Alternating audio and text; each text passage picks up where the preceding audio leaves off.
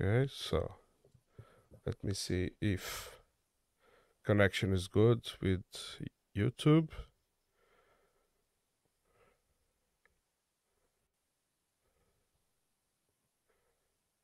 Right. So I think I think it's the same link. Can you try the link that I've sent you to see if you can see us live stream now? Because we are live. Sure. See.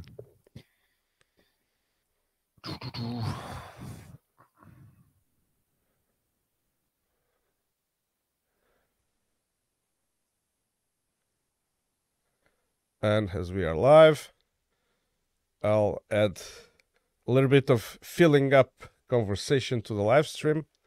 Uh, uh, we'll welcome everyone that uh, sees and will see in the future this live stream after uh, it's uh, ended and uh, it's uh, my my guest today goes by the name of Rolo Slavskiy, if I've pronounced it correctly, and uh, it uh, came across my attention because as I'm digging or plowing through the subject of geopolitics, uh, he, he struck me as a, a different point of view on all this, controversial, I must say, and uh, so I said to myself, I I I would like to to chat with this person and to understand more uh, about his views, independently of me agreeing with them uh, or not. Rolo, welcome. Hey, it's good to be on. Uh, I could you just send uh, just the link to me uh, of just like where it's streaming so that I can put it up on Twitter. Like the link will have to be not from within the studio or your settings. Just like if you were to go like a regular person onto YouTube. What oh, oh yeah, oh yeah. Okay, yeah, yeah. No, know what you mean. Okay, yes. Let me just give me a sec. Yeah.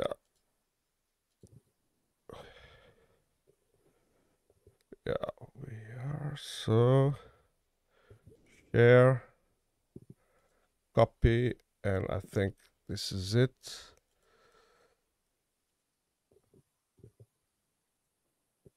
I think this is it okay uh looks about right let's see Yeah.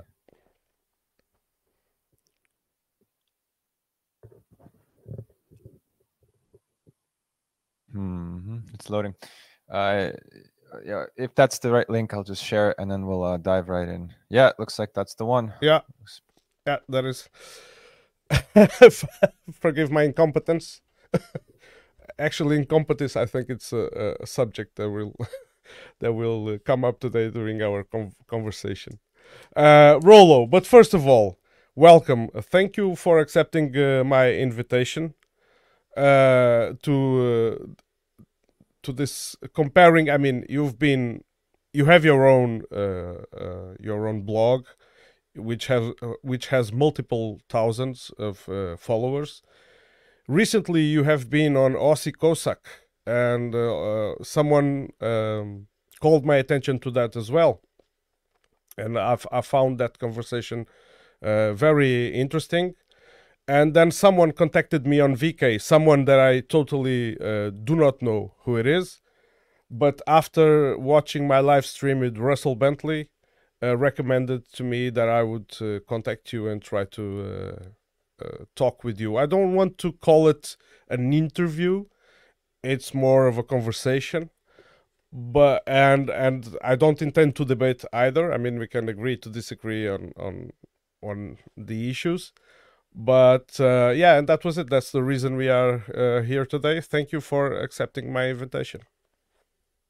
Yeah, I'm happy to talk to anybody who's willing to listen. And uh, not a lot of people are willing to consider my perspective.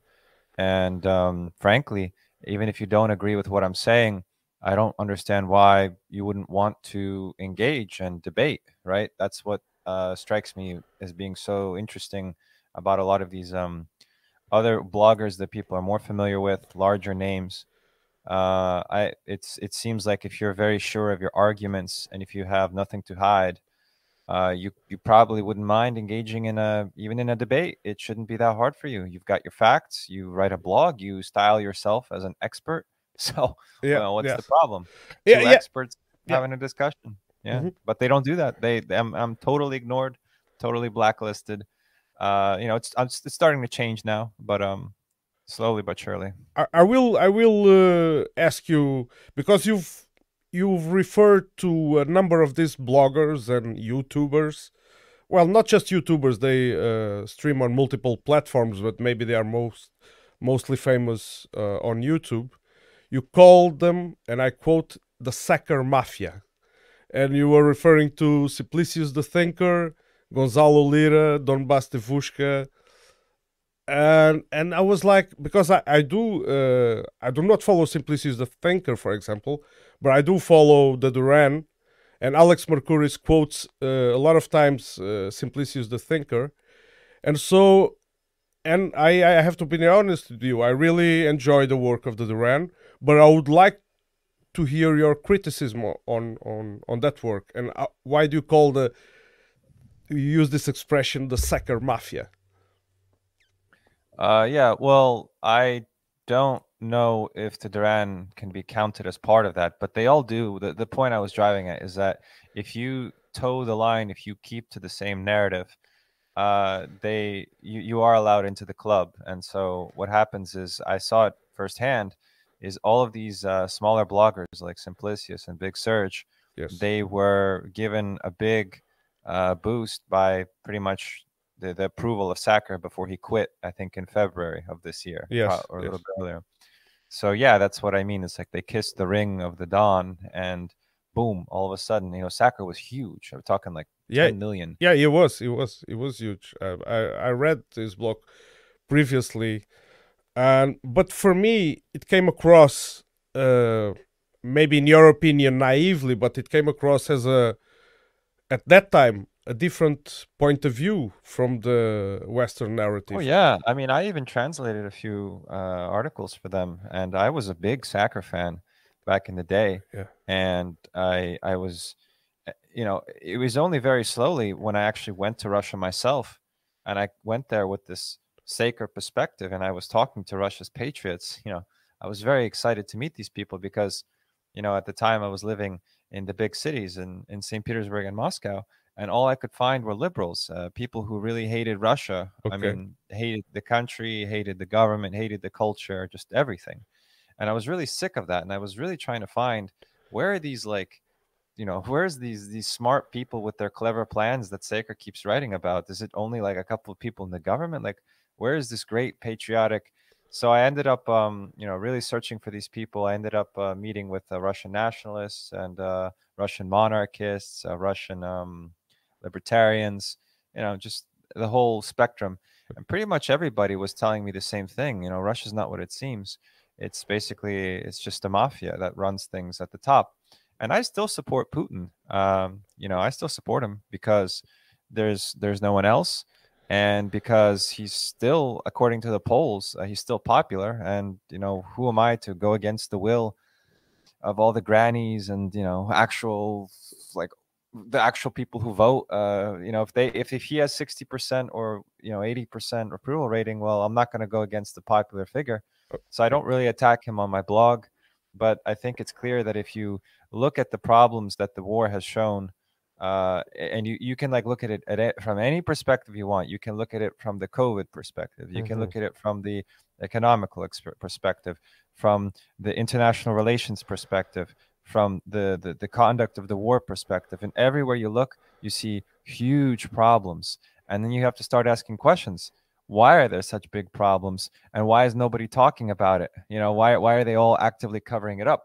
So that's why I call it a mafia because it's like they never ever admit anything can go wrong. Everything's always a clever plan, and you're just too stupid to understand Putin's brilliance. It's, it's kind of ridiculous. Okay, and on that argument, uh, uh, Aussie Cossack was on was um, you giving out his own argument that this is what I understood. I'm not gonna quote literally. I'm just paraphrasing, and uh, it was like in times like this, in order to maintain cohesion, uh, one one must not put emphasis on. Uh, for example, if you support a side like Russia, one not, one must not put emphasis on the internal problems too much. One must show support uh, because that could mine uh, internal cohesion and add up to the already existing problems.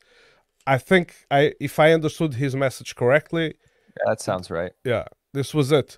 And uh, and uh, uh, did you? I mean, do you realize this, or do you think it's still more important to point out all these problems that you've been pointing out on your blog and th- that you clearly pointed out on, on, in this interview with him and, and in other interviews that I've in the meanwhile listened l- listened to in your in your uh, Substack. Uh, do you still maintain that opinion, or or I, I, I would yeah, and I would point out that look, why am why am I the only one who's being held to the standard? Let's take a look at the Russian media right now. Mm-hmm. So they were telling us for eight months that uh, Wagner were, were heroes, right? And that Yeah. Prigozhin Yeah. was literally honored as a hero of Russia. And so this was like the, these great uh, heroes, okay? yes Now, what are they doing? What have they started to do in the last two weeks? They've Te- started openly attacking. and uh, tear these out all the billboards and uh, Yeah, That- and they've they're they're they're saying, did you know that actually they're Nazis? Well, because Wagner has a nationalist division, and I've written about this. I never, I never hid anything about Wagner. I was telling it all. I have no problems with you know Russian nationalists. I have nothing. I'm not. But you know, the media in Russia is now saying, did you know that actually secretly, it turns out we had a CIA army, you know, working for us. Yeah, I- Prigozhin is a criminal, and actually they're all neo Nazis. And it's it's like, so why is the standard not applied to, to to the media? Why do I not hear the Z anon, as I like to call them, Z Yeah, anon yeah. voices? Why are they not going after the Russian media? Because the Russian media is doing everything that they accuse me of doing. They're undermining cohesion. They're highlighting an internal uh, problem. Uh, they're basically uh, they're they're they're confusing everyone with their narrative because two weeks ago Wagner were the great heroes and they had to be defended. Now the Russian media is attacking Wagner. So why are they not held to account? It- so there's no consistency. isn't what that they only care about is is is is defending the people who have power. Probably because some of them got, get money from it. Now, I'm not talking about Simplicius, a Big Serge, or the smaller ones, but the bigger ones like Duran, uh, Ritter, Macgregor. Yep. I mean, I'm pretty sure that there's something, there's another inv- uh, in, in, incentive there, is what I'll say. Uh, but is isn't it this the same thing that because I observe the same symptom that you are talking of on the Western media on, and on the Western media narratives. I mean, they say one thing and then it comes. Uh, uh, people find out that it wasn't true, but then they forget about it immediately and they move on and they keep believing and believing the new story that comes up every week or every month or so. Uh, and I find this uh, very common practice in, if I can call it, both blocks. Uh, isn't it just the way things go? I mean, what is it to? Yeah. Obviously, that is how things go. Go- I yeah.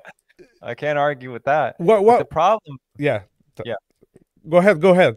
Because I'm just trying. I'm just trying to come up with you. I, I'm hoping that during this conversation I can hear a vision of an alternative. Yeah, I mean that's thank you for asking that question because I've never even gotten this far any anywhere with anyone. You know, like I've never gotten to the point where it's like, all right, well, you know, I kind of see what you're saying, or you know, I'm willing to entertain the argument.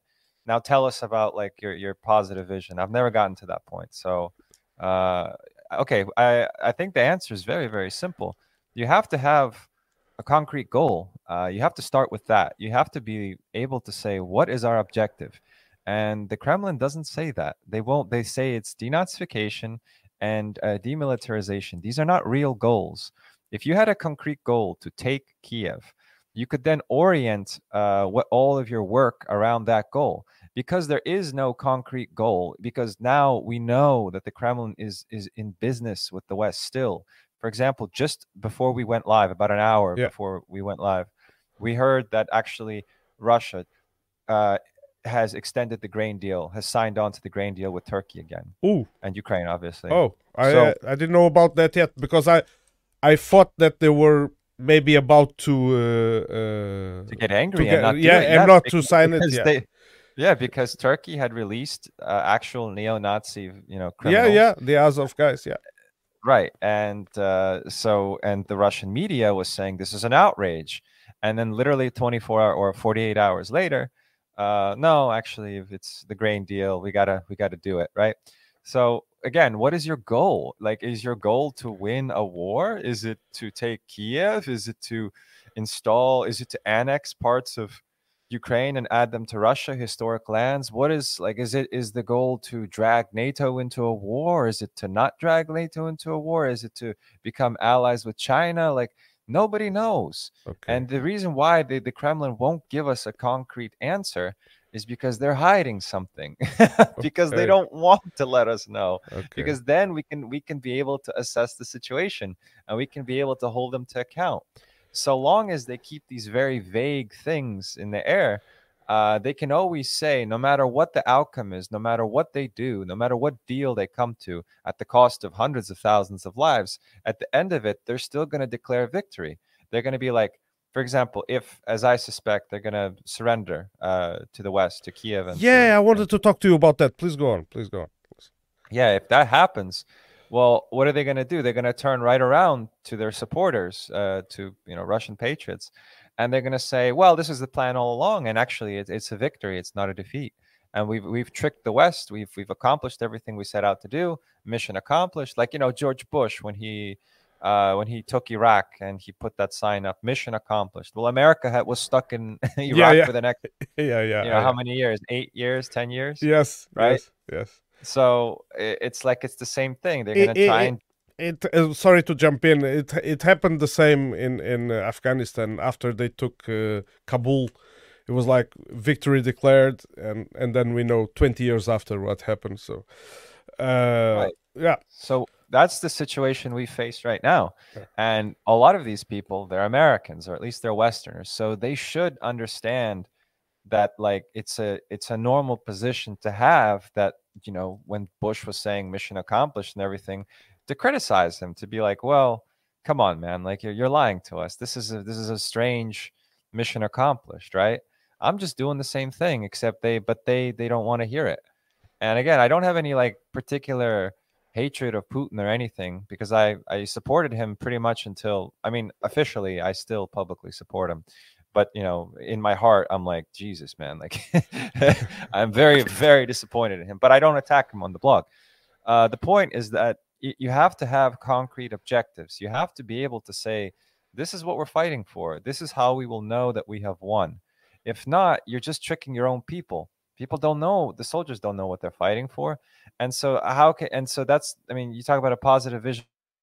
Start with that, and and so then when you there's all this news that we hear that we don't know what to make sense out how to, how to make sense out of it for example a video came out that uh, poland is still buying uh, uh, raw materials from russia like aluminium Yeah. russian aluminium flowing into poland right Yeah. we know that right now ukraine is trying to cut off the pipeline of gas which is flowing across ukraine yes. which russia pays them for, to maintain yeah yeah business as before yes business as before. Why is that happening? Uh, there's Russian products still being sold in Ukrainian stores. You know, Ukrainian troops are complaining about that. They go to the supermarket and it's tomatoes from Krasnodar. uh, it's it's a lot of Russian products. So how do you explain that? Uh, so it's both sides that are doing it, obviously, and But, then uh, of course, okay i i, I have to i'm sorry sometimes i i I've uh, I have to jump in, not to cut you off, but to add another uh, question. Uh, for example, but don't you think, and uh, playing uh, Putin's uh, uh, uh, advocate, advocate Yeah. here, don't you think that it might not be so easy to do it more linearly, like clearly, like maybe he has to face a lot of inertia and uh, opposite energies from within. And Oh, yeah, with that's- whom yeah. he has to uh, make pacts and agreements with and he has to go through all this in order to put the machine going like not, it's not just like uh, making just the best the perfect the most efficient decisions i come up with because Yeah. then then i have a, a whole reality around me that i have to face and that i have to Yeah, that- people that's a hundred percent true. But people are lying about the nature of this reality. For example, the grain deal, which is again another example of, you know, what's Yeah. going on here. yeah yeah that so that's how- that's strange the grain deal but here it's not strange, and this this blows that completely ends that theory, or like it. it so yeah, there are people in Russia, powerful people who want to make money and who don't want this war and who don't want to fight it correctly or fight it seriously. I don't doubt that at all. So, but who? Who are we talking about here? For so, you know, the Saker people, they always would talk about the Atlanticists, you know, the, the fifth column. Yeah. And it's basically like these this opposition. Well, the opposition has been shut down. Uh, they they've uh, you know they've fled a lot of them to Israel, uh, to Riga, you know, or Georgia, and so there a lot of their newspapers have been shut down as well which were funded by the CIA, you know, and that's it's it's undeniable, and I, Yeah. I I'm not defending the Yeah. liberals at all. It's it's but so who who is but these these people are not are not in power right now. So who is making these deals? You know, you've had an answer concretely to the grain deal is it's Patrushev Jr. It's the son okay yeah of the FSB guy, Yeah. and he became Minister of Agri- Agriculture. And to get any ministry in Russia, you have to pay a giant bribe. And to get as much money as you need to secure such a lucrative position in which you can steal a lot of money, uh, you need to take a big loan, probably. Okay. And so he's in this difficult position where his dad got them this appointment. He probably had to pay a lot of people to get it. He needs the money to flow. And and so uh, what's he going to do? Well, he's going to force the Russian state uh, to sign these grain deals. So who profits from it? It's not some guy who's outside the government and who's subverting it. It's literally a guy, the son. You know, it's two, two of the most powerful people on the inner circle on the Security Council of Russia who are pushing this grain deal. People who should be, in theory, the hardliners, the hawks, the, the tough guys, because this is the secret police. It's the FSB, and yet they're the ones making the money off of this. So it's like, who are these these traitors? Like, yes, I agree, there are traitors, and maybe Putin really is fighting against them. I don't know, but let's name names. And if the thing is, they don't want to name names because if they do, all these people are not just some, you know, yeah that crazies on the yeah yeah streets. no no they can do harm they have power right isn't that Yeah. where, where you're going yeah uh, you were talking about the motivation of the soldiers on the front line and this was also one of the points that Aussie Cossack made and uh, i i um, i agree with him and i will state my narrative so that you can uh, tell me w- uh, how you deal with it for example because if we keep pointing out this uh, kind of things and maybe create doubts on the heads of the soldier that can undermine motivation. At the same time, in the blogosphere of the pro-Russian blogosphere, there is a, a clear goal uh, being stated, which is the existence of Russia.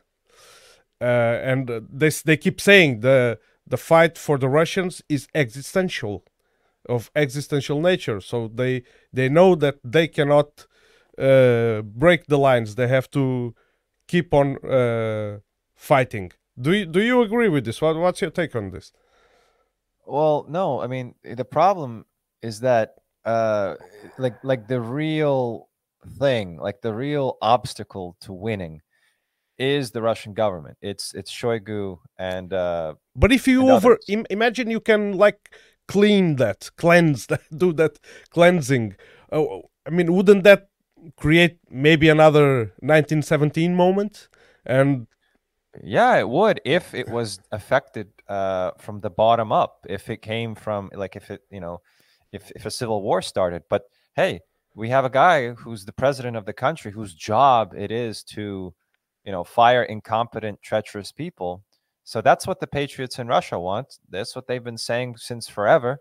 I did an interview all the way back in uh, April where I was talking to these um, Katyusha. They're like sort of communists, patriotic, uh, orthodox, you know, Yes. a, a mix of all the things that I guess people find appealing in Russia. And they were saying, yeah, no, if Shoigu doesn't isn't kicked out, then this this is just not going to work out. I mean, he's just too corrupt, incompetent, and uh, treacherous. But you know, as we've seen, uh, uh, he was he led the situation get to the brink of a civil war. He should have been fired, even if uh, Prigozhin failed or whatever. He should be fired. Why? Because because of him, uh, this situation spilled out of control. I mean, Okay. in any normal country, even if such a, a, a mutiny had occurred, someone would be fired. Someone, there's nobody has been fired. Yeah that also government. that also called my attention i, I mean because i was Im- immediately when it was happening i was saying to myself okay now this is the result of this if it's yes, if it someone's is gonna go. is someone's gonna go and i was even thinking of the firing squad uh but then no you, we- we see what's happening today i saw a video of a column of supposedly i say always supposedly because i can never be 100% sure of anything supposedly of the wagner troops being redeployed to to belarus but then also uh, i heard that uh, prigozhin had met with putin and so, and at the end of it, everyone knows it's been stated that there there are no charges. So I get even more confused. what's what's going on here? Because uh, then it, nothing was settled. It was just an outburst. You know, like uh, when a small kid cries for uh, something that the parents don't want to give, and then after all, everything is settled and as before. Can can you shed some light on this for me, please, if if you can? Yeah, the thing is, the reason why people are confused about this is because all these names that I've named, all these bloggers have been lying about uh, Prigozhin, Wagner, the situation, the internal struggle. They've all been lying, and I've caught them lying. Like the Duran, for example, with the Mercouris. Mercouris literally would, was doing these videos where he was lying about what uh, Prigozhin said in his videos. So Prigozhin's putting out videos where he's complaining about Shoigu, the Minister of Defense. Yes. And the Duran people have like a video that they do every single day where Yeah, they yeah. give like an analysis. And they were lying about what was being said in these videos. And how is anybody going to know because they don't speak Russian? Yeah. And so, and I wrote an article calling them out. I was like, well, you've literally 100% lied, misrepresented what was said in this video. You're just straight up lying to your English audience. And uh, they even uh, kind of replied to that, never, never naming me by name. But the next thing that they did was they they tried to say, like they, they were trying to lie and say that there was no. So, for example, Prigozhin is saying Shoigu's a traitor. Shoigu's doing all this bad stuff. Okay. Everything is, is is falling apart. And then they would do a video saying, uh, well, yeah, so he complained a little bit. You know, he says that he's running low, but you know, it's not a big deal. It's not a thing. Moving on. You know, Okay. completely lying.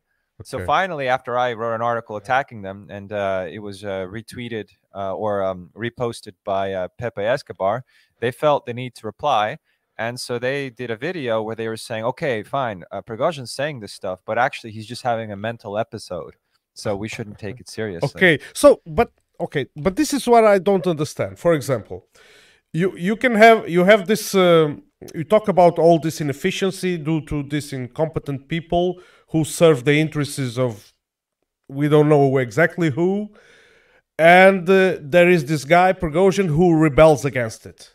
Supposedly, he's on the good side. He's a patriot, and he wants No, a, a better management. Is this is this a correct narrative to put it or not? no, no, that's actually what I'm accused of. That I was supporting the Wagner mutiny. Okay. Um, no, what happened was I predicted the Wagner mutiny, and I predicted it a month out, and I, I wrote an article. Uh, I mean, it's it's there. It's on the blog. You can read okay. it. Yeah. Just okay. like I predict.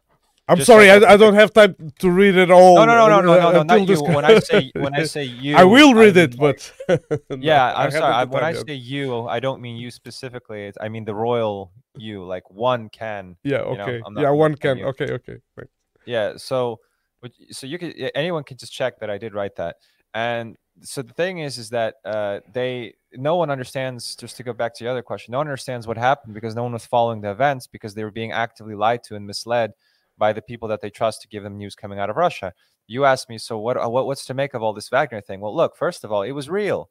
It was real. There was a real fight between the two of them. It was a real showdown. Secondly, uh, what happened was the Kremlin was shown to be weak. Uh, they didn't. They were caught with their pants down, and so they had to make a deal with uh, Wagner and Prigozhin, and both of them backed down. Both they came to a compromise, and the deal is is actually very nice. Uh, Prigozhin has all his money returned to him.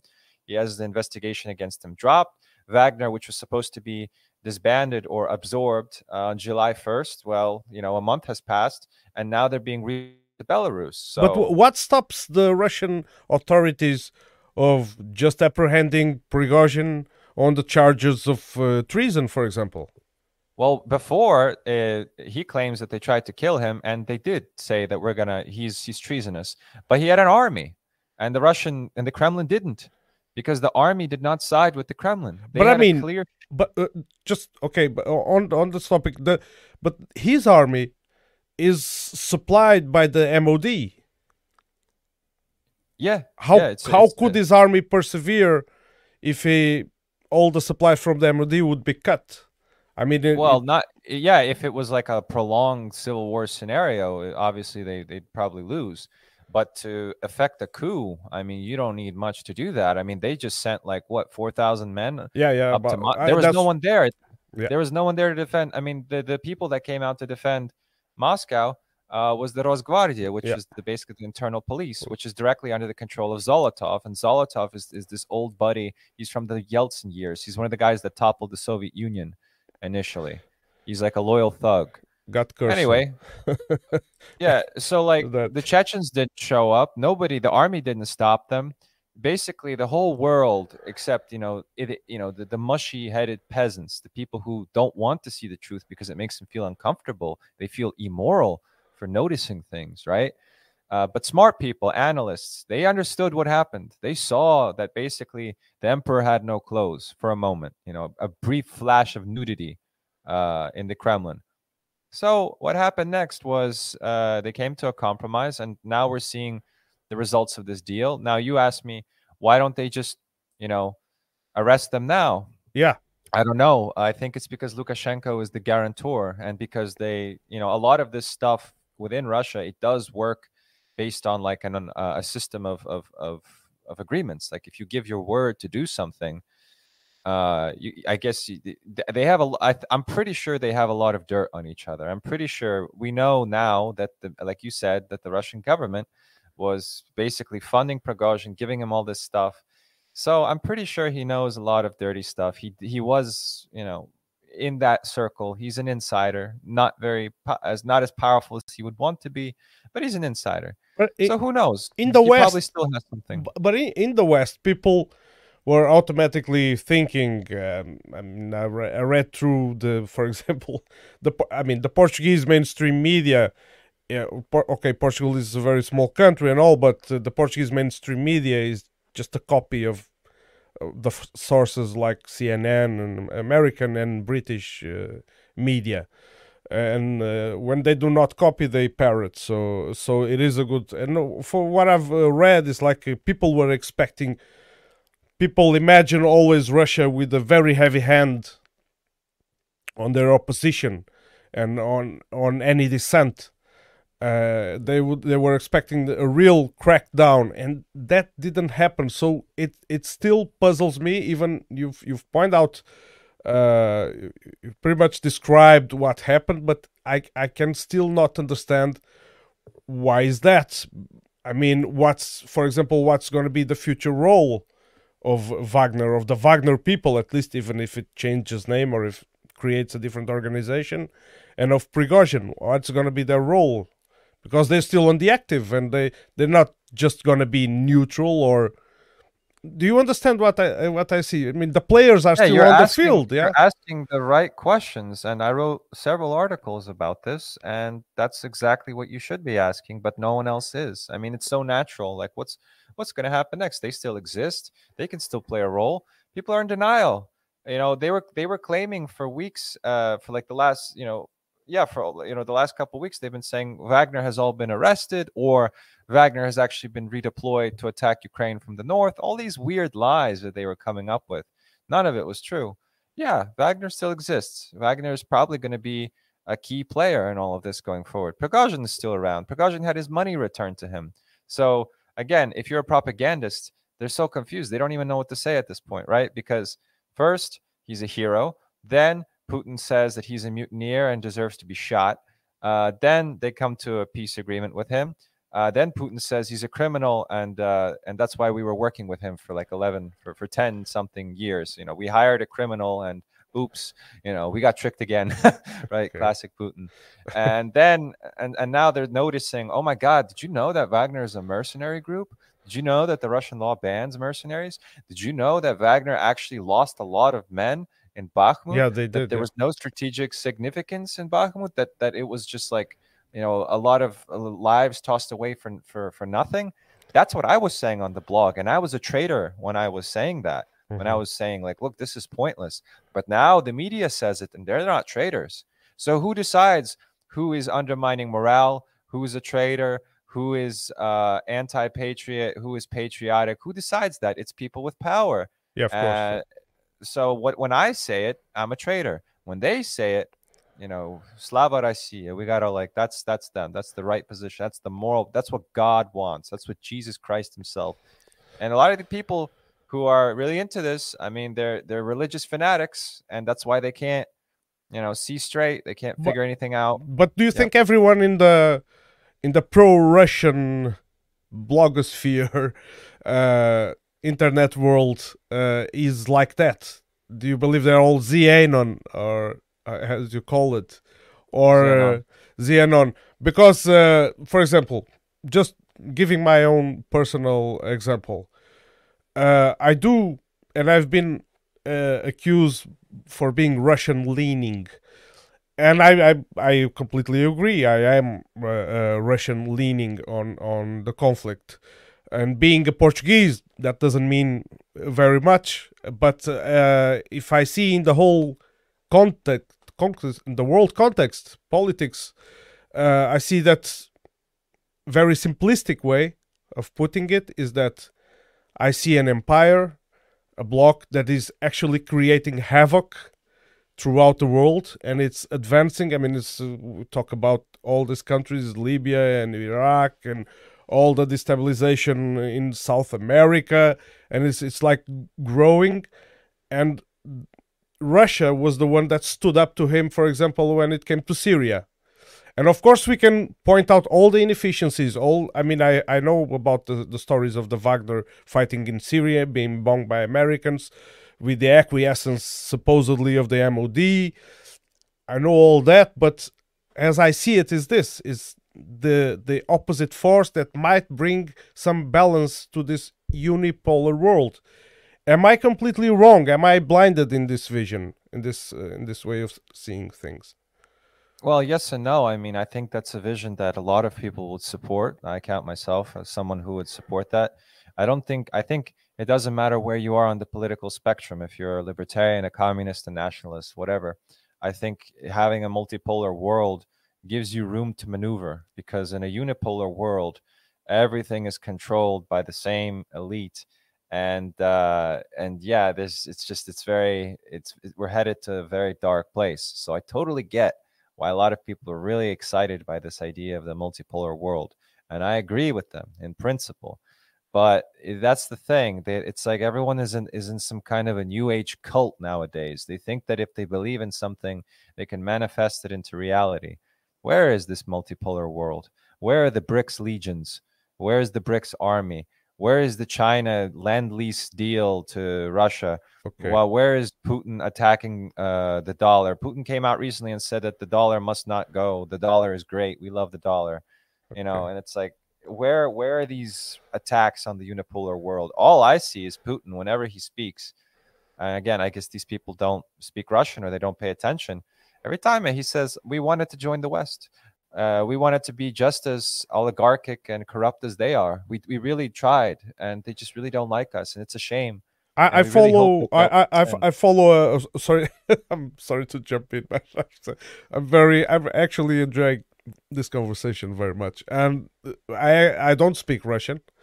I I do go into some lesson lessons on Duolingo. Try to because I I do want to visit. I've been there before. I've been been in Russia 2005 because I was in Finland. Happened to be there and crossed the border. Uh, but I, want to go there again and to see by myself and to talk to people as much as I can and to move away from Moscow also as as much as I can to to know the other uh, the other part. But I don't speak Russian, but I follow this uh, YouTube channel called uh, it's RN Russian News, and they uh, the only thing they do is they they translate to English English voiced. Um, all the this uh, public declarations from Maria Zakharova, uh, Vladimir Putin, uh, Lavrov, and so I pay attention to what they say, and yeah, it, it, it's it is it is like that, but it, it that doesn't sound, in my perspective, it doesn't sound bad when Putin Putin uh, wants to be friends with the West, and uh, he, and even wanted to be in NATO. That actually is refreshing to me because on the other side, on the American side, I can only see aggressive and very, uh, uh, how can I say, uh, very haw- hawkish declarations. You, you care to comment? Well, yeah, I mean, I don't really see a lot of hawkishness. I see two different messages. Uh, one is when they get together at these conferences, uh, like you know St. Petersburg Economic Summit, uh, Va- Valdai, uh, all these other you know before Russia was kicked out of everything. Yeah. And every time Russia was basically saying, "Look, we just want a seat at the table here. You guys are not letting us join the new world order. Like, if we really want to join the new world order, we want to be as evil and bad as you are. but why?" like why can't you just you know chill out we can't you can't you you want us to like arrest the the communists or you know anyone anyone who talks about economic justice we'll do that you know like well you want us to support israel we'll do that like you want us to sell out the country and uh, use neo austerity measures approved by the world economic forum or whatever or the wto we'll do that you want us to sell our gas cheap to, to, to Russia's enemies, we'll do that. Like we'll do anything, anything. And the West says no, no. Like they, they, and so despite that's the crazy thing. It's like, uh, and it's actually it's not that hard to understand. I mean, has anyone ever been in school before? Have you ever seen like a kid getting bullied and he pretends that the bully is his friend? And he's always like trying to be nice to the bully, and the okay. bully just hates him more yeah, for yeah. it yeah it's it's not that hard to understand really this dynamic i think again it's a lot of wishful thinking a lot of christians think that russia's uh, going to save the world a lot of communists think russia's going to save the world. A lot of nationalists think russia's going to save the world. Everyone's got this like weird religious thinking that they're doing.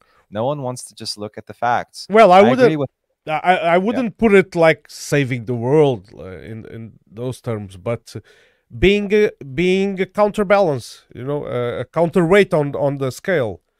That's that's actually my my uh, big hope. I don't want to see any people annihilated in in favor of the other. Uh, and i think a lot of people think more like this and only a a, a fringe or a, a marginal amount of them are more radical. But maybe i'm wrong in my view. Yeah, I think everyone wants it, but we have to just look at the facts here. And um, again, the the main narrative of a lot of people it was created by the Saker more than ten years ago, and it's this idea that Russia has all the potential to do this, but these Atlanticist secret liberals in the government prevent them from doing this. Okay, so if and that's the, that's a fine that's a fine thesis, but we have to test the thesis. Has anybody been fired? So even even these guys, Z-Anon, the people who claim that everything is working out for Russia, Russia's winning, Russia's creating the multipolar order, Russia's defeating the West in some clever fifth dimensional way. Um, they themselves admit that they're that the Russian government is filled of traitors. I mean, they have to allow this in their theory because objectively, Russia does a lot of stuff that's not uh, you know pro-Russian and it's not pro-multipolar. It does a lot, of, and so the way they explain it is that well, yeah, Russia has a lot of traitors in the government, but don't worry, there's a plan to get rid of them. So logically, if we have an SMO, if we have a war, and it's been already more than a year, shouldn't somebody have been fired by now? And we know who these people are.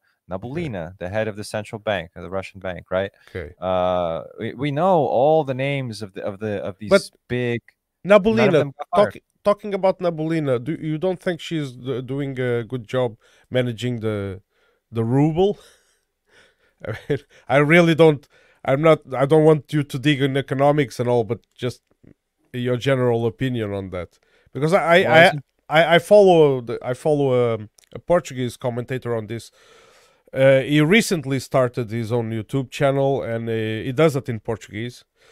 But the uh, the other day he was invited to be on. I was very surprised to see a Portuguese there on Crosstalk on RT, and uh, and he also he commented several times on her, and uh, according to him, she's uh, a very competent woman that has been doing the right things for the Russian economy in terms of finance, for sure, of course. Yeah, so competent. How many billions of rubles did she get confiscated that she left in the West? Like, I mean, either no one told her or she just left all this money in the West. You know, Russian money continues to flow into the West even now. Uh, that is the Russian government, that is her, the central bank, and Russian private capital uh, continues to buy uh, American assets. They continue to invest in Western economies. How is that uh, possible? Uh, Wouldn't that money be better off, you know, being invested within Russia? And these companies say, well, we got to look for the, the better profits, the better bottom line. We got to, you know, it's just money, baby. It's just capital. Well, but okay. Are they allowed to do that? Uh, that? That's really pure naive question.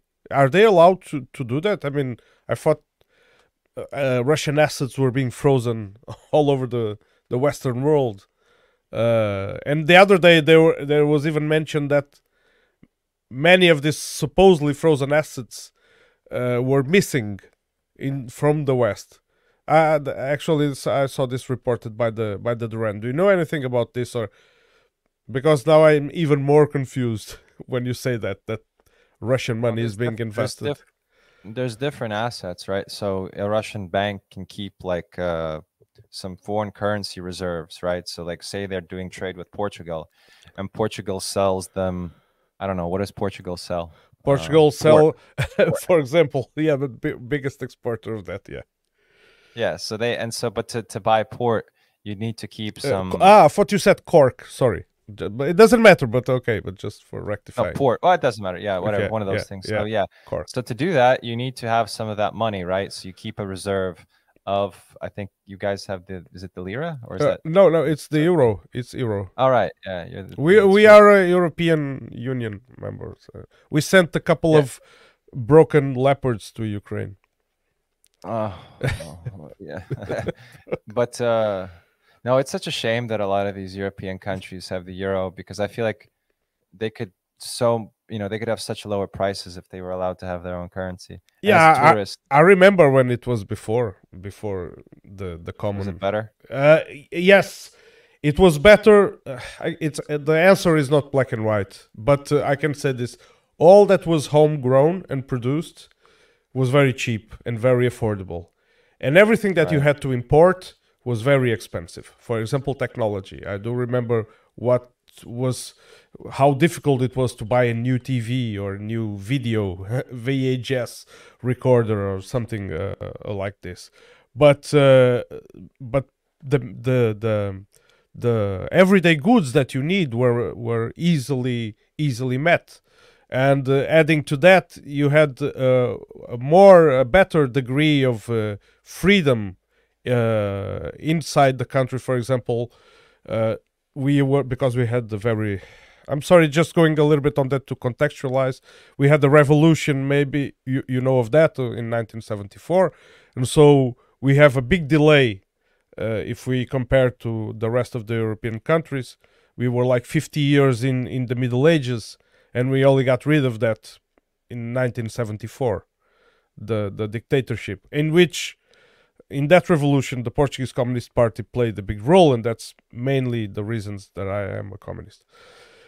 And and so uh, the our, for example, our agriculture, our means of production were very um, backwards in uh, technology wise. And so what happened is, but it was according to our needs. They worked according to our needs. And once we got into the European Union, then the real competition came and there was no transition made. And so uh, a lot of the what happened is that the, the, portuguese production almost all stagnated from industry to agriculture and everything just became imported because other people were more efficient than us doing the stuff.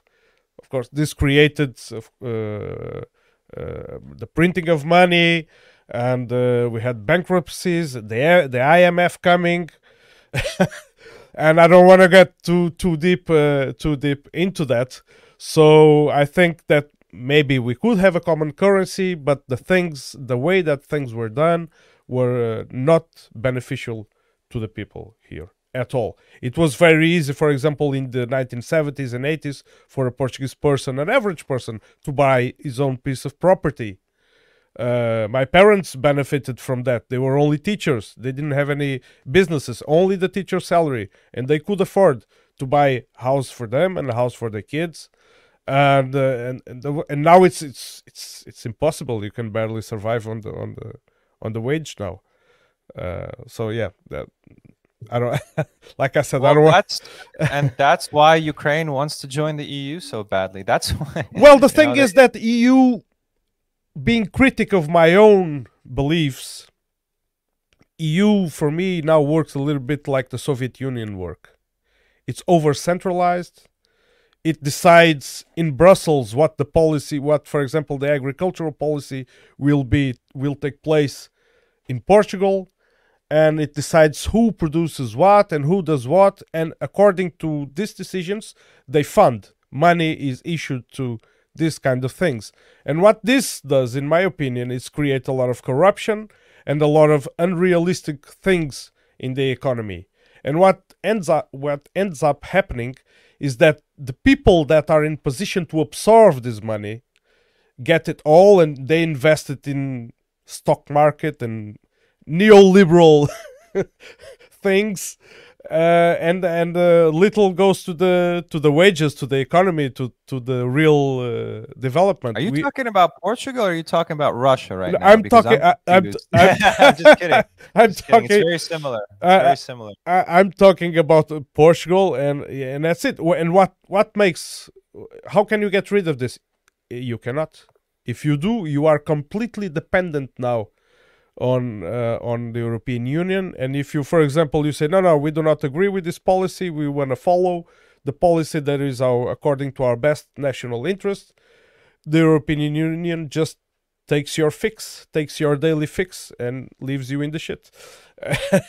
this is this what is... they do is they, they just bribe politicians. Yeah, they so... bribe. Yeah, and they keep bribing. what it is. Yeah, it's what it is. Yeah, yeah, and and the policy is it's it's not realistic that's why I compare it to the. Uh, I I have you know you know for sure better than I the problems in the economy of the Soviet Union and uh, this inefficiency methods they have, uh, and I think the European Union resembles a lot of that nowadays. I, am sorry, uh, this is not about me or my views. I want to hear you, and so. Well, thing. That's the thing. People do understand this stuff when it applies to their situation. And then I'm like, yeah, you know, a lot of those problems that you're talking about, yeah, you have the same thing in Russia. You know, it's it's it's, it's obviously different. It's not the EU, but uh, and and Putin has said that he tried to join that he wanted Russia to join the EU. Well, yeah. the thing is, is that Russia isn't Portugal in the sense that it's not no. a small country. It's no. got a lot of natural resources, so they would want to join, but they want a seat at the big boys' table. Yeah. And that is really the reason for this whole confrontation. Fundamentally, it's it's that uh, Russia is trying. Some fraction of the elites, the hardliners, the hawks, are trying to negotiate better terms for Russia, so that when they do join the new world order, the globalist order, uh, the Russian elites will have a big a nice seat at the table. You know, they won't be at the at the children's table at the end of the hall. They want to be at the grown-ups table. So that's what this this whole showdown with the West is about. Russia is not seriously trying to end the globalist order, and they're not trying to undermine the dollar. They're not trying to destroy NATO. They're not trying to fund groups within the EU, for example, that could actually uh, affect political change. So just think about that. If you really were, if the EU was your enemy, and you know they are, frankly, they're they're, they're sending tanks. Yeah, they are openly stating that Russia is the yeah. enemy. Right. So if you if you were a serious country, what would the Soviet Union do? Uh, they would they sent in they would support communists and, yeah. and revolutionaries and all these and they would try okay so has russia supported anybody really i mean there's this one little story about how a russian private bank may have given a loan to marine le pen like 10 15 years ago but other than that do they support any dissidents do they support any genuine either left or right parties that could uh, you know fight against the, the eu from within and, wouldn't that make sense yeah. to do Oh would yeah, that be a nice. That would be that would be a, a nice and even I think a lot of a lot of times I think about that that Ukraine or the the things in Ukraine they, they could have been I mean even w- within a context of conflict but not military they they could have been solved that way by influencing through soft means and not having to go Russia doesn't do that I wrote I've written an article uh, that I after I spoke with an intelligence agent he was like, Russia just doesn't do that. Now, why would a country not do that if it was a serious competitor? Turkey does it. Turkey, Turkey. has agents of influence all over the place yeah. within Russia, within Europe. Uh, you know, Israel does it. Mossad, you know, has killed off so many politicians in the West and all over the world. It's you know they're terrorists, and they use these means to influence things. It's a serious country.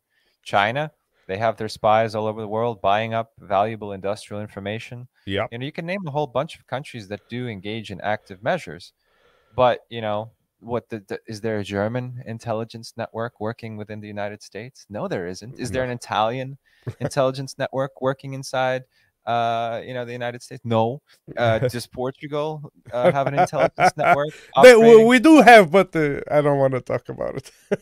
well, yeah, that's to keep internal dissent, I think, down, not to spy on the United States, not to subvert the United States. And, no, never, never to subvert the United States. Yeah, we are.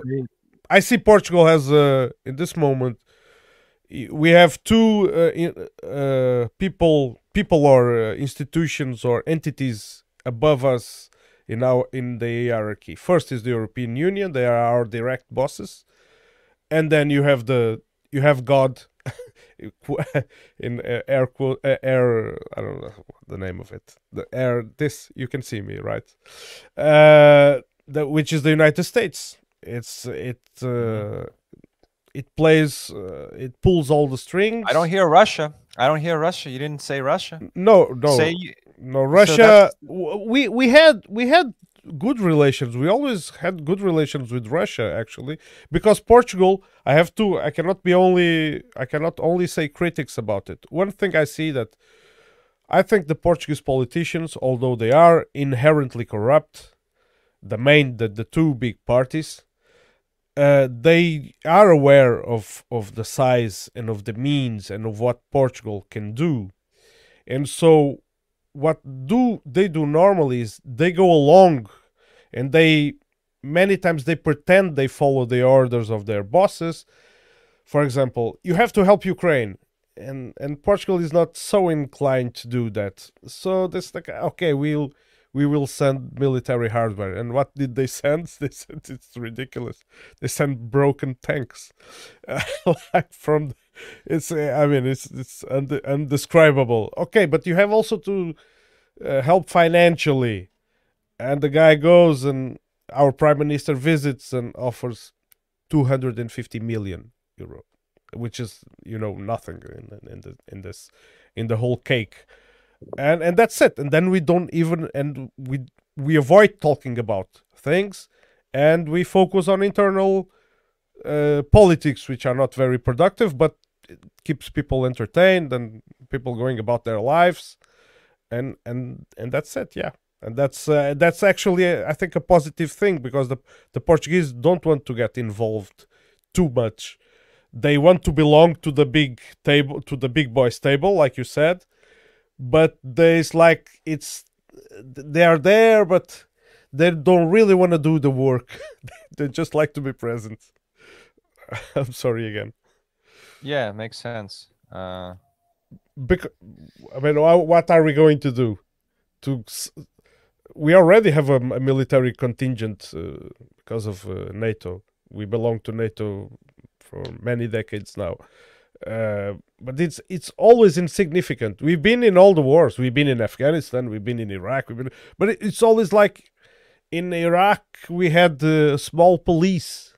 They are not. They were not even military people. they were like uh, Republican Guard police.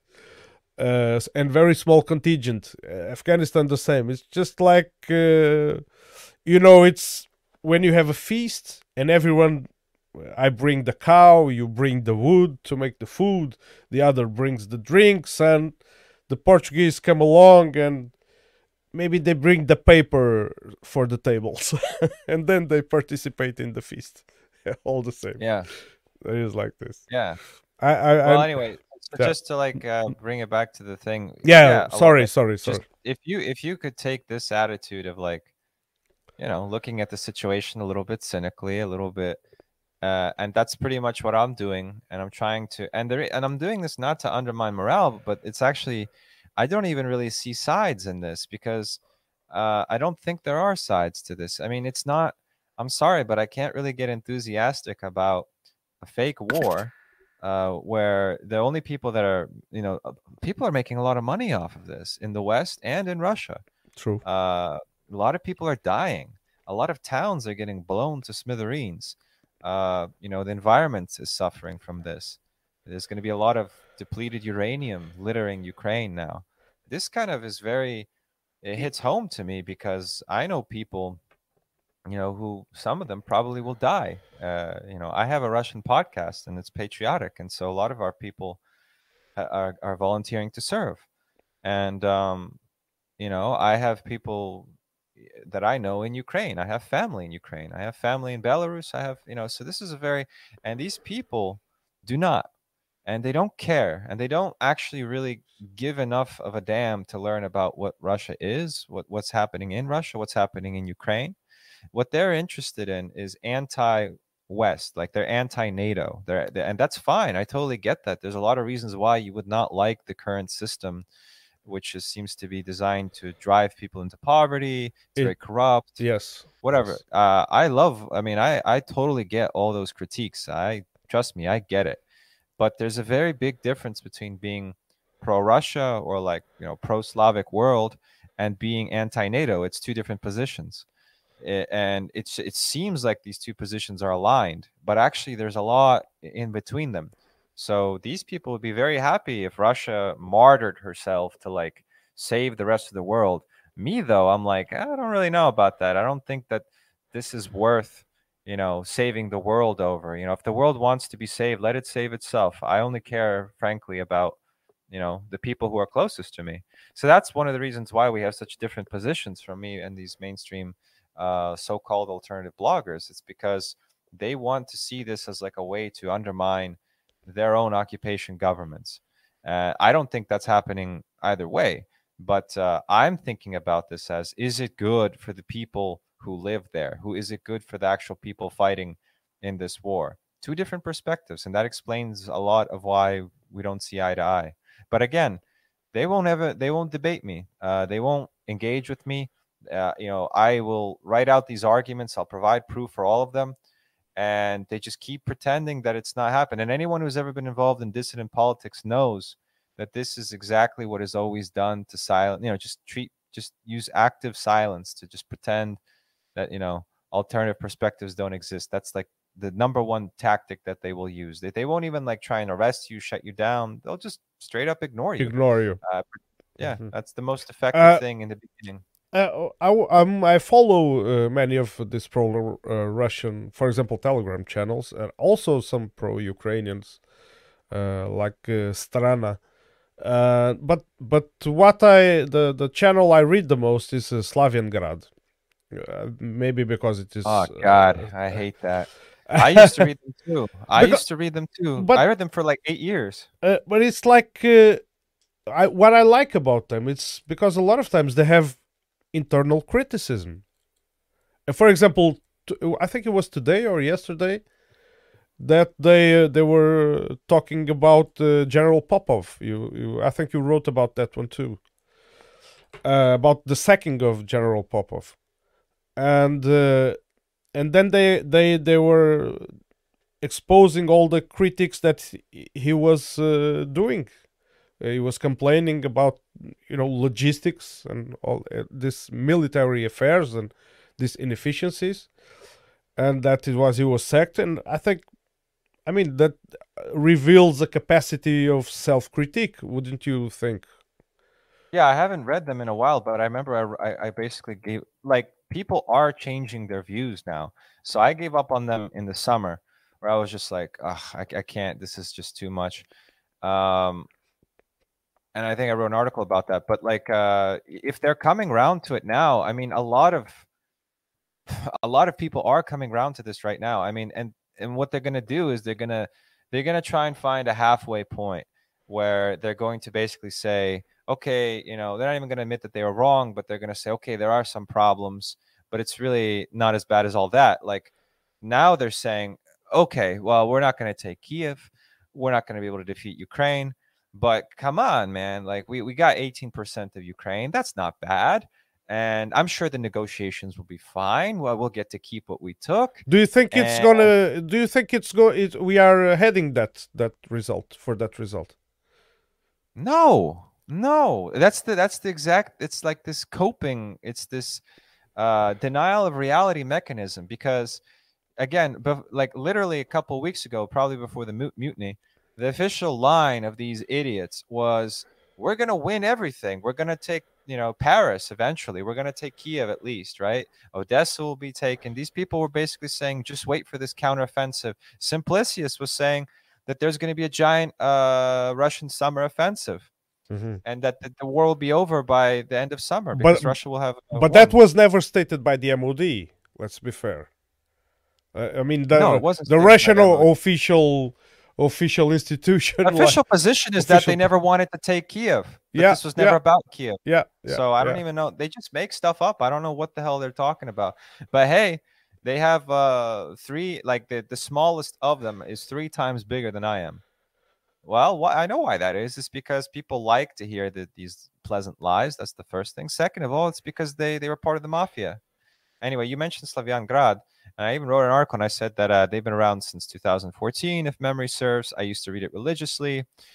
Uh, then I make fun of his communist views. Sorry, but like in the Russian context, it, it doesn't really I'm make sense. I I'm- mean, I'm sorry, but like, how can you be pro-communist and because Lenin was the guy who sort of created this Ukraine situation to begin with. right? true, true, true. It's- it- it- Stalin added on to it. Uh, Khrushchev gifted another part, uh, Crimea, to to Ukraine. So I mean, like, and, we know for a fact that uh, the Soviets, when they took power, they were very pro-Ukraine and they were encouraging Ukraine to break away, and they supported that movement. So I don't know what to say. Like, it's a very schizophrenic position to take that we will retake Ukraine and put up statues of Lenin there.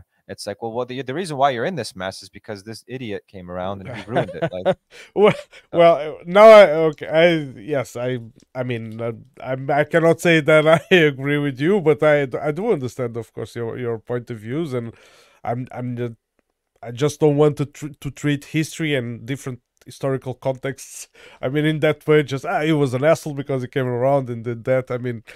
It's uh, it's it was 1917, and uh, the the way things brewed, and I'm I'm not very, I mean, I haven't read all the documents and all the historians and all the views on it.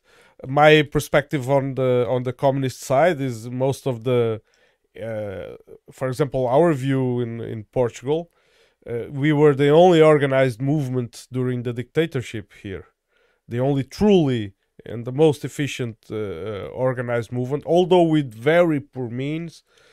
Uh, I mean, and uh, eventually it was not because of us of course solely that the revolution broke out it was it was about it was a rotten fruit that was about to fall from the tree, like we call it. Uh, it was, uh, I mean, it was overdue to happen, but the the role during and after the revolution of the Communist Party in Portugal is undeniable, and it was always in in uh, in uh, always pro democracy and uh, pro freedom, and even when the things were hot after the revolution, there was a counter revolution, and it was some violence going on and exploding uh, political party uh, buildings and etc still that the communist party took a very uh, wise they, they never went for the conflict. They always tried to avoid that to uh, avoid bloodshed spilling of bloodshed.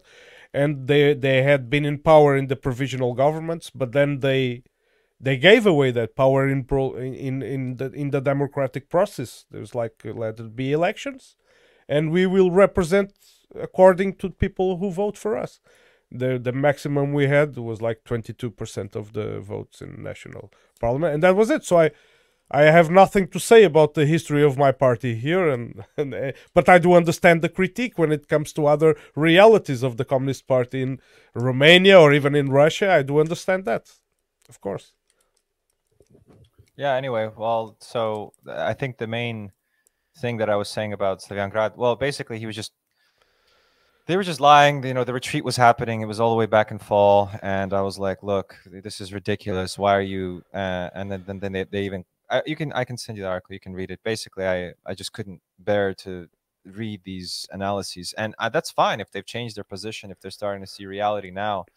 But um, I'm just not gonna. If if someone's messed up that badly before and and he hasn't come clean, I've come clean. I've said, look before the end of summer, I was pretty much thinking everything was going to work out, and uh, I wasn't. I was aware of these people who were, you know, forecasting bad news, and I, I wasn't taking them seriously. I was reading them, but I was like, no, I disagree. I admitted it. I said, I still do. I say, look, I was wrong. Like these people were right. I have adjusted my position accordingly.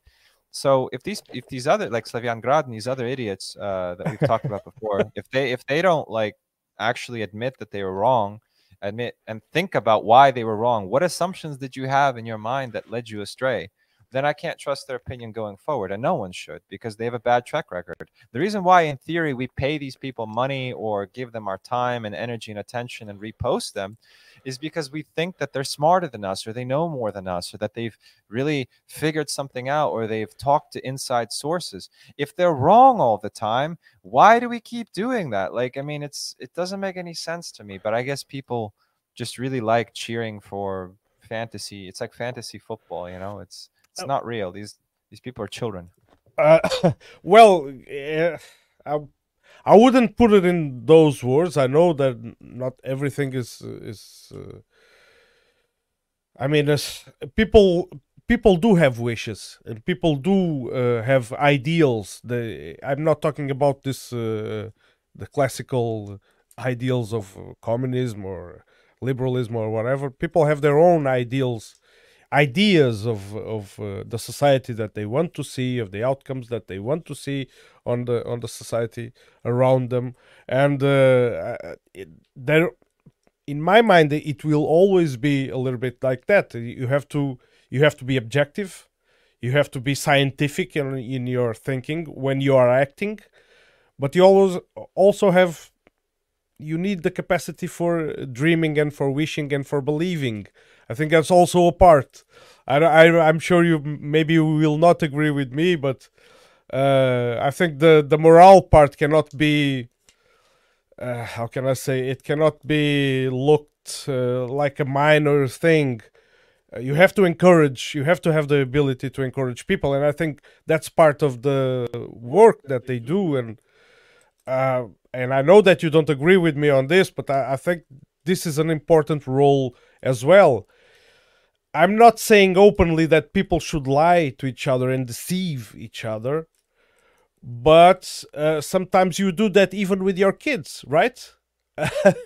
and it's not. Yeah, that's and, that's how I treat these people, children, and they will never, they yeah. will never actually hear me out, and that's fine. So they they can go get their you know their baby food that like their their gel their puree gel that they can't they can't eat real food it's like paul says you know some people need to drink milk they're not ready to eat meat and that's fine but i don't see why like i have to be treated like i'm a cia agent or i'm a I disagree with your treatment. I disagree hundred percent. I think I'm a, I'm a communist and I'm a Democrat.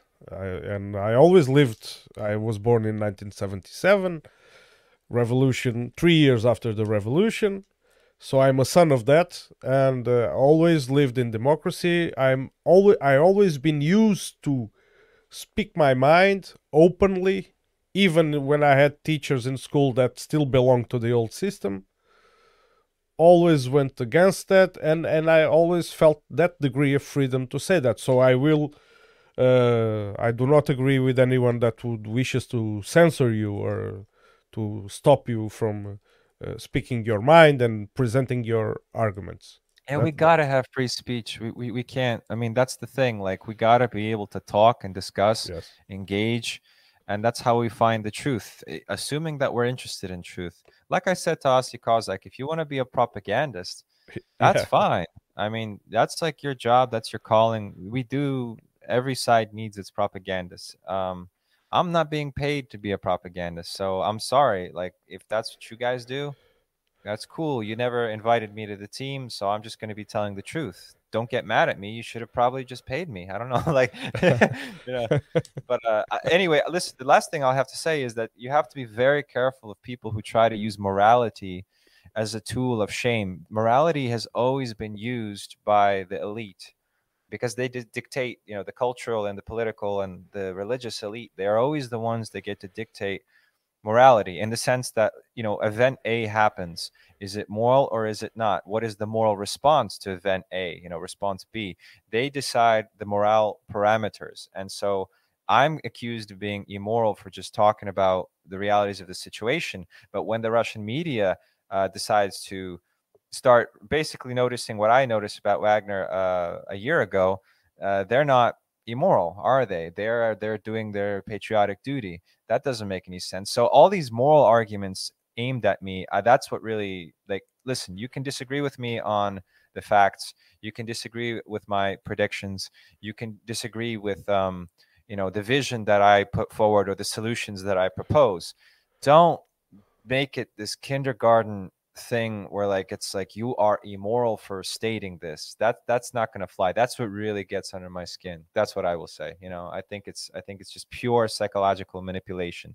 Like it's like uh i remember when i was a kid uh i, I went over to these to a friend's house and uh, and you know to the and ha- to hang out with them and uh, they told me that santa claus wasn't real and uh, i was a little bit i was i should have already figured out that santa claus wasn't real uh, I was a little bit late to figure that one out. And I actually felt really guilty after they told me that Santa Claus wasn't real because I didn't want to make my parents, you know, in my childlike mind, I was thinking, oh no, like that would make my p- parents liars. And I don't want them to think that they're liars. I have to kind of pretend that I still believe in Santa Claus. And they seem to really know, want to believe in Santa Claus. I can't, you know, I was in this strange moral dilemma situation when I was what, six years old it was it was difficult it was a difficult It is. situation I understand. I can, I can, yeah, I can see the example you're putting forward exactly and applying it to the current situation. Uh, wh- what I, i can, feel for them they want to feel like good they don't want to let mom and dad down their children they want to keep believing even though you know they're, they're starting to have doubts and then here's Rolo over there who's all mean and nasty and he's telling them that santa doesn't exist ah what a dick you know like that's that's what's happening on like a psychological but for what I will say about that is that, for example, talking about my organization, which is which is the the, the Communist uh, Party, I I do have a lot of in, internal uh, disagreements. Uh, we do have a lot of internal. Uh, we do have a lot of fights and argue and and I and it's they are not settled. I mean they they they they they go on, but my point of view is like I, I look at the greater uh, the greater goal and what I don't want to do is is even if I disagree, make my disagreement too hard or even too public, not to undermine the the the the, the confidence on this organization. I know that you disagree on this kind of thinking, but I still think it's needed. uh, and and and just before we finish, I would like to, you can, of course you can comment on this, but I would like you to say uh, one last things, some last things about the, if you could um, put it in few words, what if you were like the Almighty and you were moving all the pieces on the chessboard, what would you change and what the outcome would be if you would have that almighty power? Of course, I'm talking about this conflict, this geopolitical. I would I would fire then you know I would fire Shoigu. I'd fire a lot of people in the Kremlin. I would do a spring cleaning. I'd fire Nabiullina. I'd fire the Margarita Simonyan. I'd fire basically every single person with any public profile, and uh, you know, I would put uh, I would put like you know soldiers. I'd put uh, grassroots patriots in charge. That's what I would do. I think uh, Russia is, has is a very rich country. Uh, it has a very rich history, and it actually has a people that um, you know, despite all the horrors and, and all the bad stuff that's happened, uh, you know, I genuinely think that the Russian people have the seed of greatness in them. And uh, so all you got to do is just unshackle them. All you have to do is is uh, lift the yoke, the oligarchic yoke uh, that's from their necks. And I think uh, Russia would be very prosperous going forward. I think a lot of the problems Russia faces would be fixed. In, in, in the situation with this war, um, there are a lot of ways that you could think outside the box. You know, you know, you could actually actually start taking measures to hurt the West which would make the West actually think twice about uh, escalating this war. You see, the West knows that it can get away with anything because no matter what they do to Russia, Russia just says, "Oh, please don't do this. You know, don't cross our red line. Okay, you crossed the red line. Well, then don't please cross the next red line." There's no consequences. There's no consequences for anything that the West does, and so they they send the long range missiles they send the medium range missiles they, they're going to send the jets they're going to send the tanks they, they're going to send depleted munitions. They're going to just they're going to do everything and russia's not going to stop them. And that's the thing when you're uh, putting up when you're fighting a bully or you're trying to stand up to a bully uh, a lot of times you don't even have to beat him. You don't have to kill the bully. You just have to show that you're willing to defend yourself that you're willing to inflict pain and and a cost on the bully uh, you know if he keeps coming after you that's what Russia needs to do. Russia has a lot of tools and means at its uh, disposal uh, to actually honestly hurt the West and to make them come to the negotiation table, or you know to to, to turn this into a real war. Uh, let's see. Uh, the European citizens, you know, I don't think that they want this. Let's see. Are they willing to be drafted? Are they willing to uh, really go and fight on the Eastern Front again? uh, if Russia were to actually mobilize a real army, you know, I'm talking two million soldiers, yeah. maybe three, maybe four. Yeah, the size of what one. Would happen? Yeah, yeah, yeah. Yeah, just even a fraction of the size of what they had in World War II. What would happen? Yeah. yeah. I think that would be put some a lot of pressure all of a sudden on the European elite. Oh, why not fund and support groups within Europe that are arguing for an end to the war, that are promising, should we come to power, we, we're not going to engage in this war? Why not do that? Why not actually uh, play hardball with some of the so-called allies and start saying, "Look, you're going to have to start, you know, creating weapons for us. You're going to have to start actually helping us out in this conflict." Uh, why not? Like, for example, Russia just recently uh, recognized the UAE's claim to these disputed islands instead of Iran. Are you kidding me? Iran is an ally of Russia. yeah. But why did Russia uh, side with the UAE? Well, because a bunch of Russian oligarchs live in Dubai now because they, they fled to, to avoid the sanctions. They're they're doing business in Dubai instead of in Moscow. Okay. So who does the Kremlin side with? With their ally, who's providing them with drones, who's uh, helped them in Syria. You know that this this this group that uh, is a, an enemy of the United States that could be a very useful ally, Iran. I mean, no, they sided with the the sheikhs in uh, in uh, Dubai. So you see what I mean? Like there's so many things that could be done if if Russia had the will and the right people in power. Uh, Russia could make this interesting. Russia could still lose even if I came to power tomorrow, but they'd at least put up a fighting. Uh, they, they'd at least put up a fight, is what I'm saying. And I think that the West is very fragile. I think that as soon as someone actually really does stand up to them, doesn't even have to go all the way, but just shows serious resistance, uh, the situation would change there would emerge a multipolar world. All this stuff that we would like to see, that we thought were going to happen with the start of the SMO, I think we would see it the minute Russia actually cleaned up, got the right people in position, and started taking active measures. Um, so yeah, that's that's my position and uh, I know I'm a traitor for saying that, you know, blah blah blah. So uh, thanks for uh, hearing me out. Thanks for hearing me out. No, no, it's uh, it's no problem. Uh, you're you're welcome. I I stand by democratic values, so I'm I'm willing to hear anyone out. Of course, I have I do have my boundaries. I uh, I will have if someone suggests to me to hear out, for example, an A, an NAZI, I would I would not accept it. I mean it, it is an idea that openly promotes uh, violence, and I, I, I, simply cannot agree. That I would suppress undemocratically.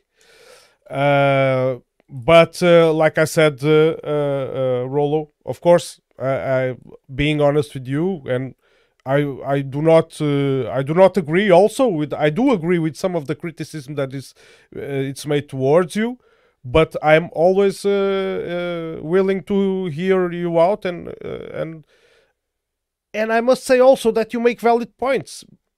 The thing is that I I still stand by the the side of this machine. Maybe it's not working very well, but we need to keep pushing it forward uh, because the ideal thing is not attainable, and I've I've lived through this in even in many situations in my life sometimes you have to suck it up. uh, I don't, yeah. I don't. Uh, but anyway, Rolo, thanks a lot for for uh, for uh, answering to my call. I mean, yep. I I, I, I, was just reading some some comments and there was people saying, "Okay, until the next guest, uh, unsubscribe and things like this." But really, uh, yeah, oh, that's a shame. Yeah, but uh, it's see what I mean. These these are emotional children. I cannot say anything. It's incredible. I mean, I don't think people even 40 years ago would react this way. Have you seen like TV from like 40 years ago or 30 years yeah, ago? Yeah, I do remember 30 years ago, yes. Uh, and yeah, 40 years I mean, ago, yes. I'm 40. I'm younger so. than than you are, so for me it's like literally looking into the portal of a long like Atlantis or something, a forgotten world. And I'm like struck by how you know how rigorous and how intellectual people used to be back in the day. Now True I mean, it's like you can't say anything. No, no, no. flip out. It's crazy. So. Well, the thing about that, I'll just say this: Odd Middle Live podcasts is not a is not a money machine. Far from that. It does not have that intention.